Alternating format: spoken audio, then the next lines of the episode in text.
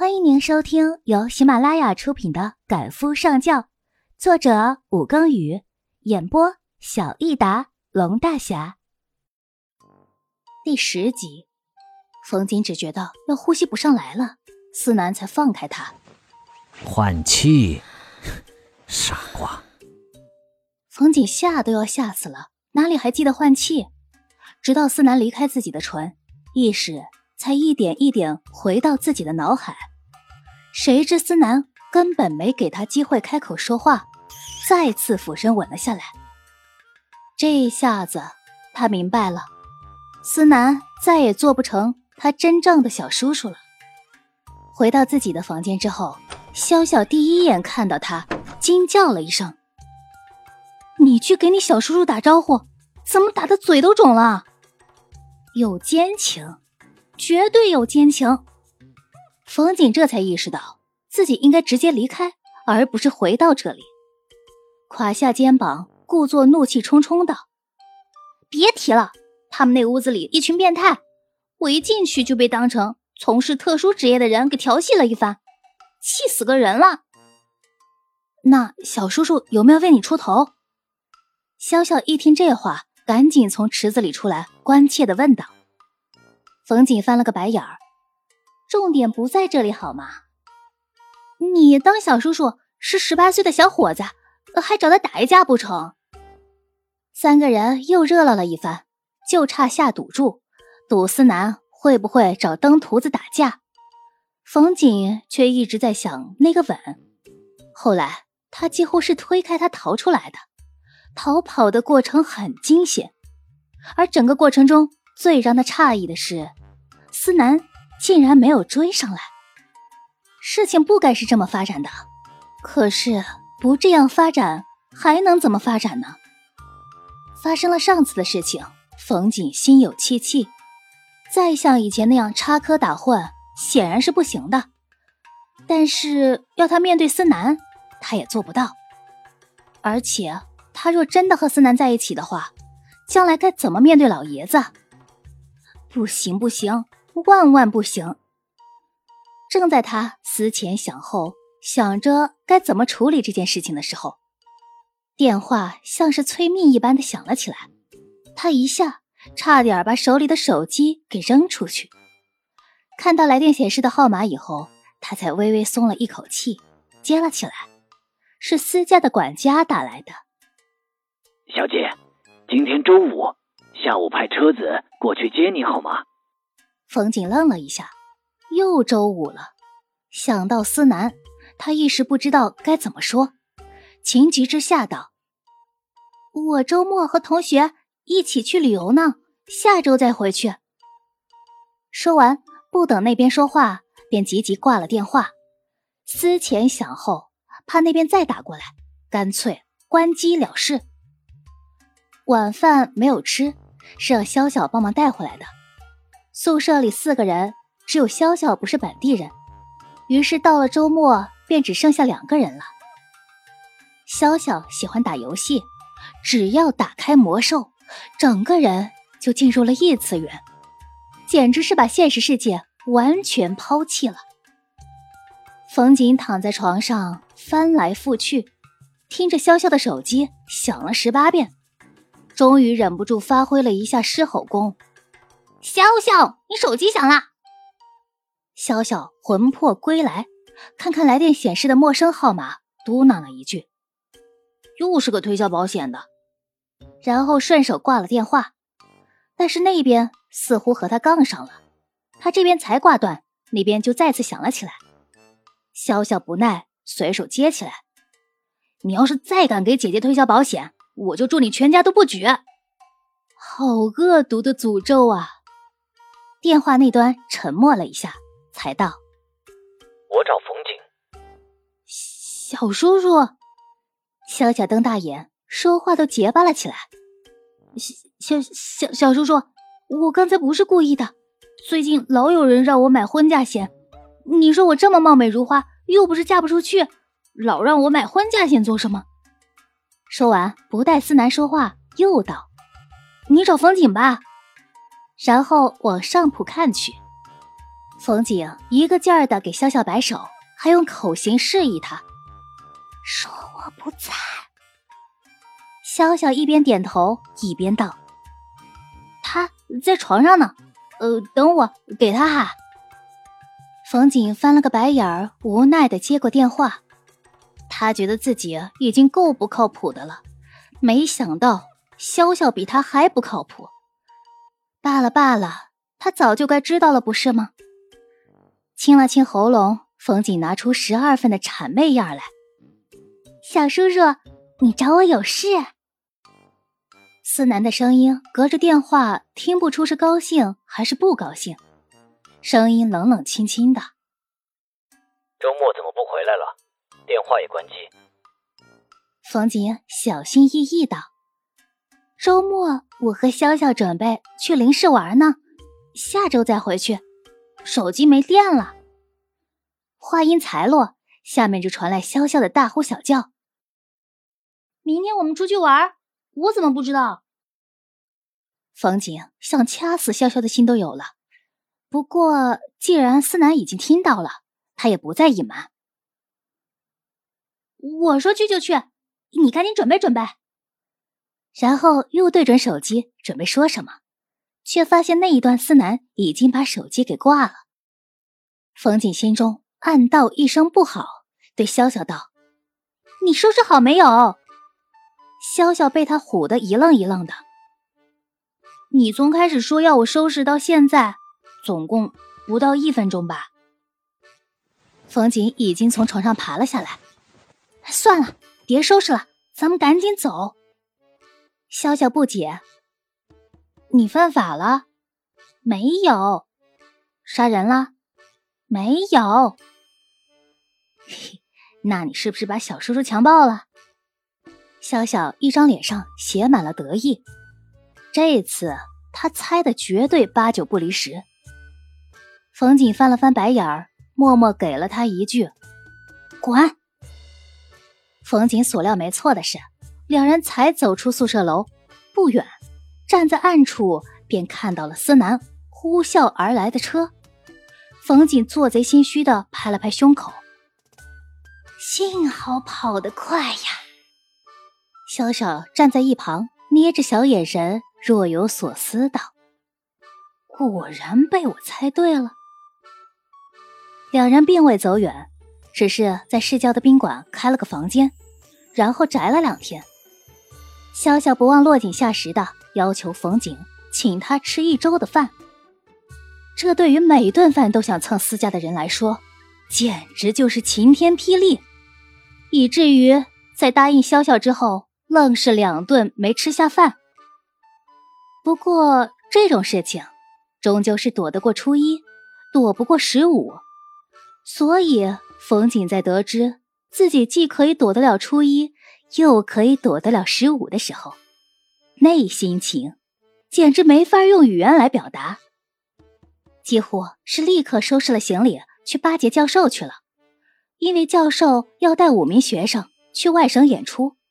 他的名字赫然在其中，鞍前马后的，别提有多狗腿了。他这一去就是半个月，若是思南有心找他的话，又岂会找不到？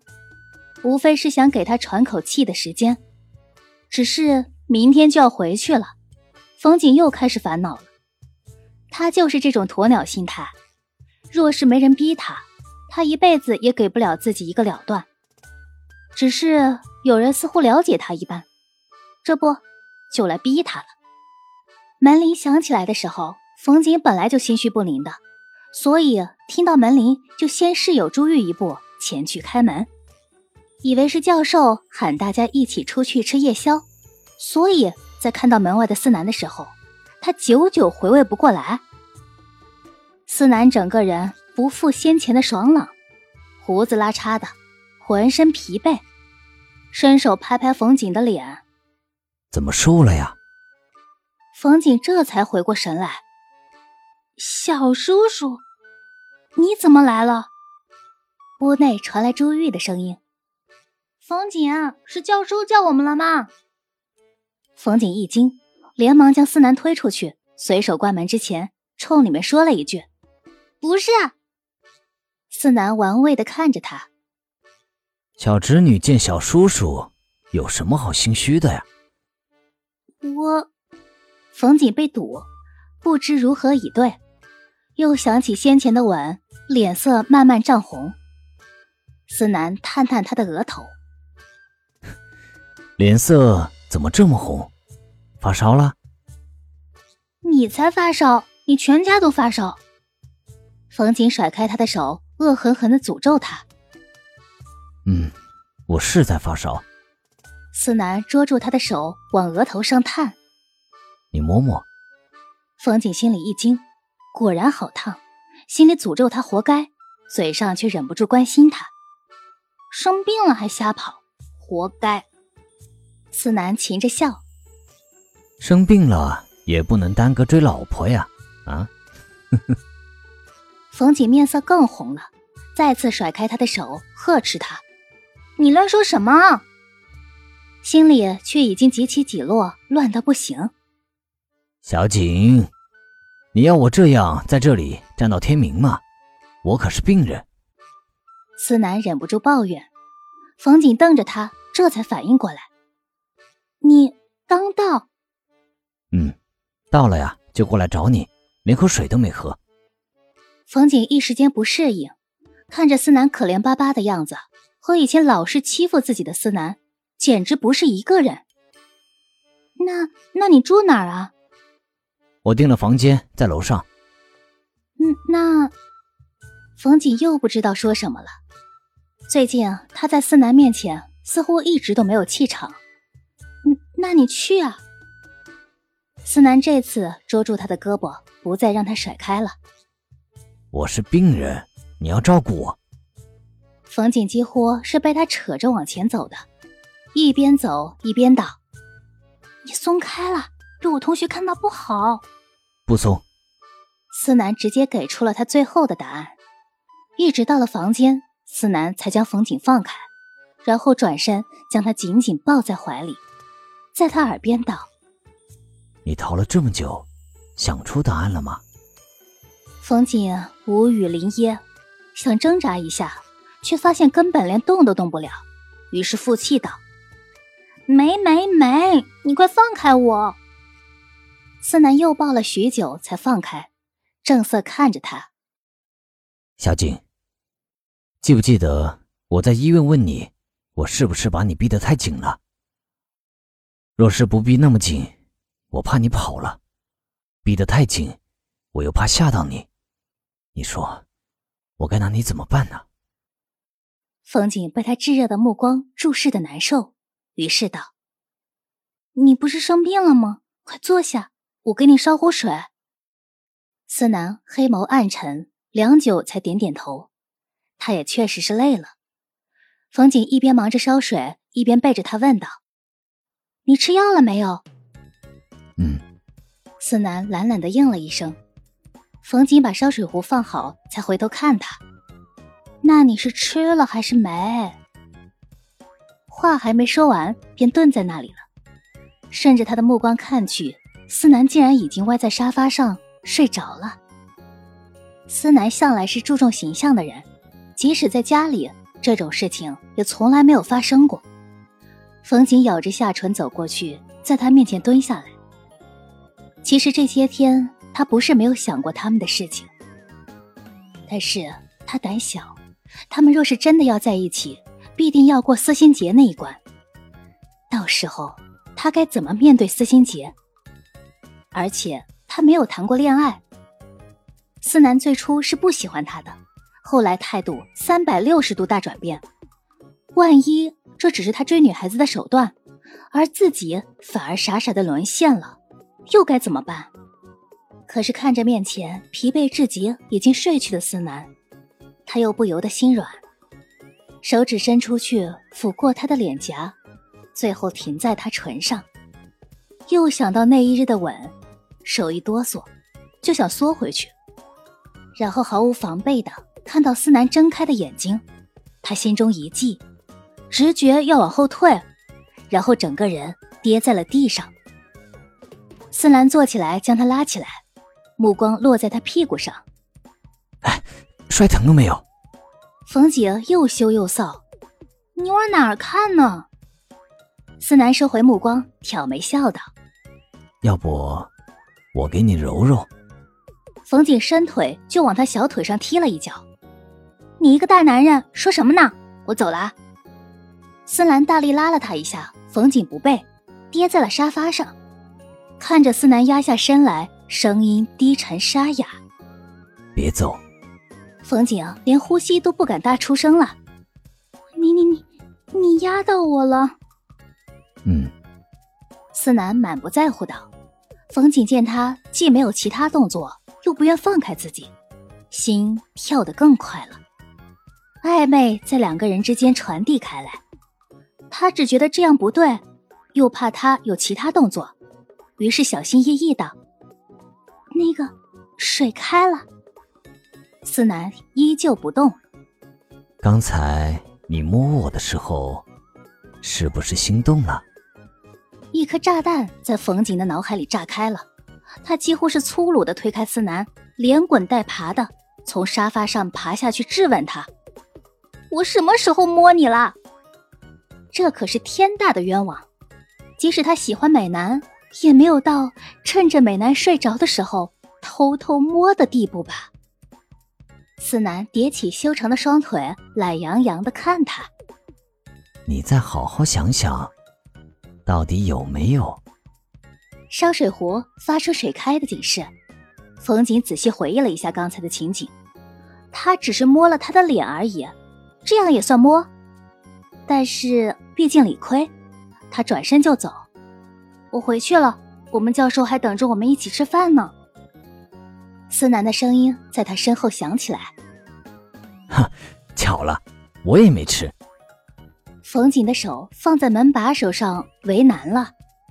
他千里迢迢的跑来是为了他，他还在生病，自己就这么走了，是有些说不过去。那我回来给你带，你想吃什么？他和他商量。思南站起身，穿上外套，走到他身边。我和你们一起去。不行，冯景想都没想，立刻大声反驳。在看到思南变了脸色之后，又有些后怕，赶紧解释道：“小叔叔，您这不是还在生病吗？还是好好休息吧。本来就发烧，累着就不好了。”思兰居高临下的看他，仿佛没听到他的话一般。走吧。走吧。他是听不懂人话吗？冯景急得犹如热锅上的蚂蚁，实在想不出其他可以拒绝他的办法了。恰在此时，手机响了，他如获大赦一般的拿出手机便要接，却被思南夺了过去。